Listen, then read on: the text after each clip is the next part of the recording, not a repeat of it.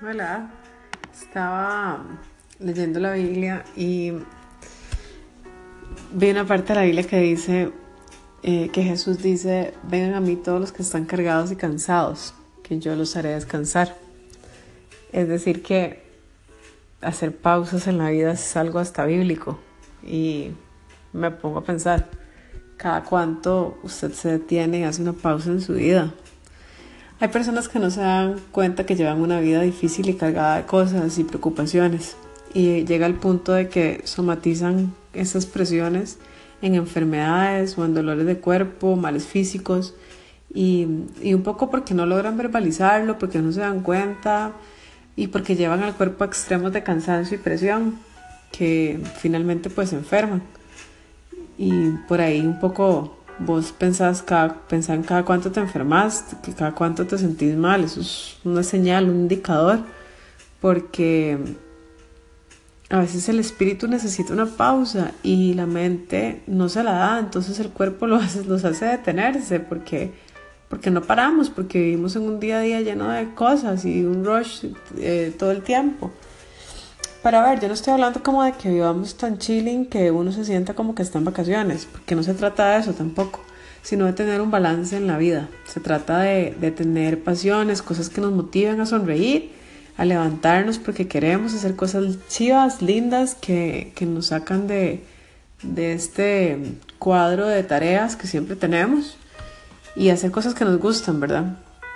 Yo les voy a contar que yo vengo de una racha de trabajo súper fuerte hace, de hace unos días para acá, eh, con muchas responsabilidades y cosas, pero mi trabajo, en mi caso, hoy puedo decir que mi trabajo a mí me apasiona.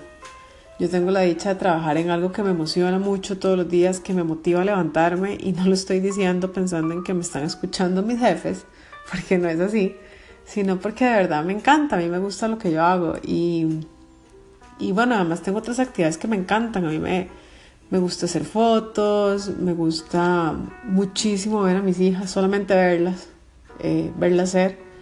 El proyecto de la maternidad resultó muy interesante y entonces lo disfruto mucho. Me encanta estar con mi perra, eh, con mis amigos. A ver, tengo muchas cosas que me encantan hacer. Y, y los días se me pasan entre las cosas que me gustan hacer, así que yo todos los días realmente me quiero levantar me cuesta mucho decir que me quiero quedar en la cama. Eh, me encanta entrenar, así que tengo muchas cosas que me gustan. Y bueno, este, en mi caso es muy particular y usted podría pensar, de eso no es como lo que normalmente le pasa a la gente. Y es cierto, yo me considero una persona dichosa.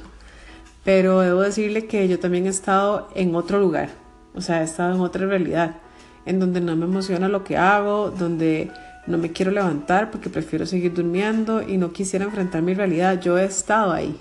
Eh, y he de decirle que si usted está ahí, si usted hoy dice, no me emociono despertarme, eh, no me emociono de hacer cosas este, que tengo que hacer todos los días, creo que debería hacer un cambio, creo que debería hacer una pausa y, y entender que de eso no se trata la vida.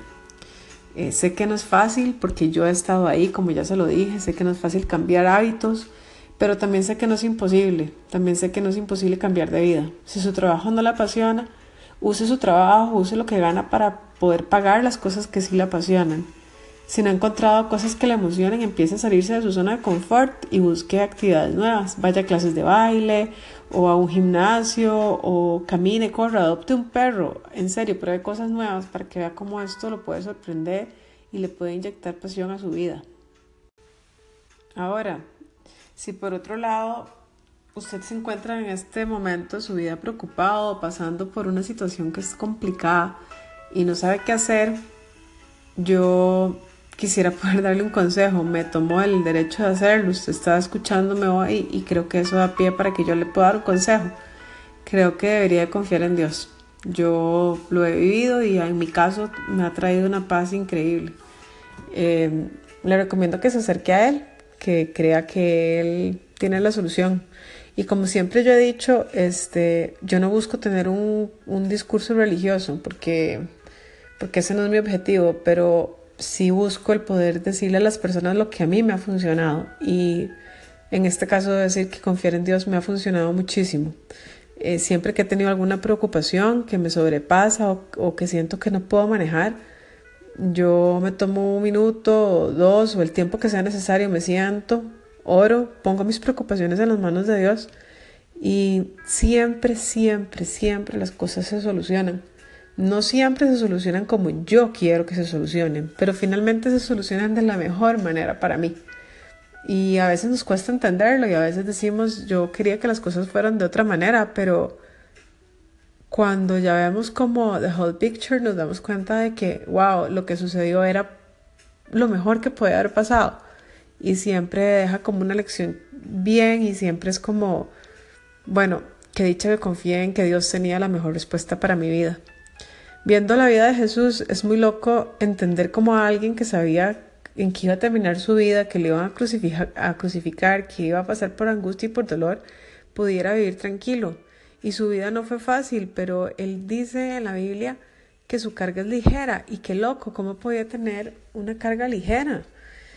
Pues yo creo que porque tenía un propósito claro y él venía a este mundo a morir por todos. Él sabía que él iba a morir y que nos iba a regalar la salvación, que era el propósito final por el cual él estaba aquí. Y con esta tarea él hacía a su padre sentirse orgulloso. Entonces, al final tener un plan claro, un propósito nos ayuda a tener vidas más ligeras, como a, a saber en qué estamos. Y claro, porque si uno sabe a dónde tiene que llegar, nada es tan difícil, nada es tan pesado porque tenés una meta que sabes que tenés que cruzar. Em, como es costumbre, a mí me gusta terminar estas conversaciones con una invitación. Yo le invito a que busque un espacio donde pueda hacer una pausa, eh, a estar con usted mismo, a escucharse, no a planear, no a ver cómo va a resolver sus cosas. Deje sus cosas en manos de Dios, de verdad, eh, inténtelo, nada va a perder. Confíe, confíele a Él sus cosas y por un momento disfrute de respirar pausadamente. Disfrute de ver a sus seres queridos, a sus hijos, a su perro, eh, disfrute de verse usted sentado en una silla, relajado. Eh, esté usted con usted, reconéctese con su voz interior, permítase disfrutar de, este ratito que se llama vida. Haga una pausa, siéntese bien y va a ver cómo retomar el día va a ser de una manera mm, más optimista, cómo va a poder estar más positivo a hacerle frente a sus tareas.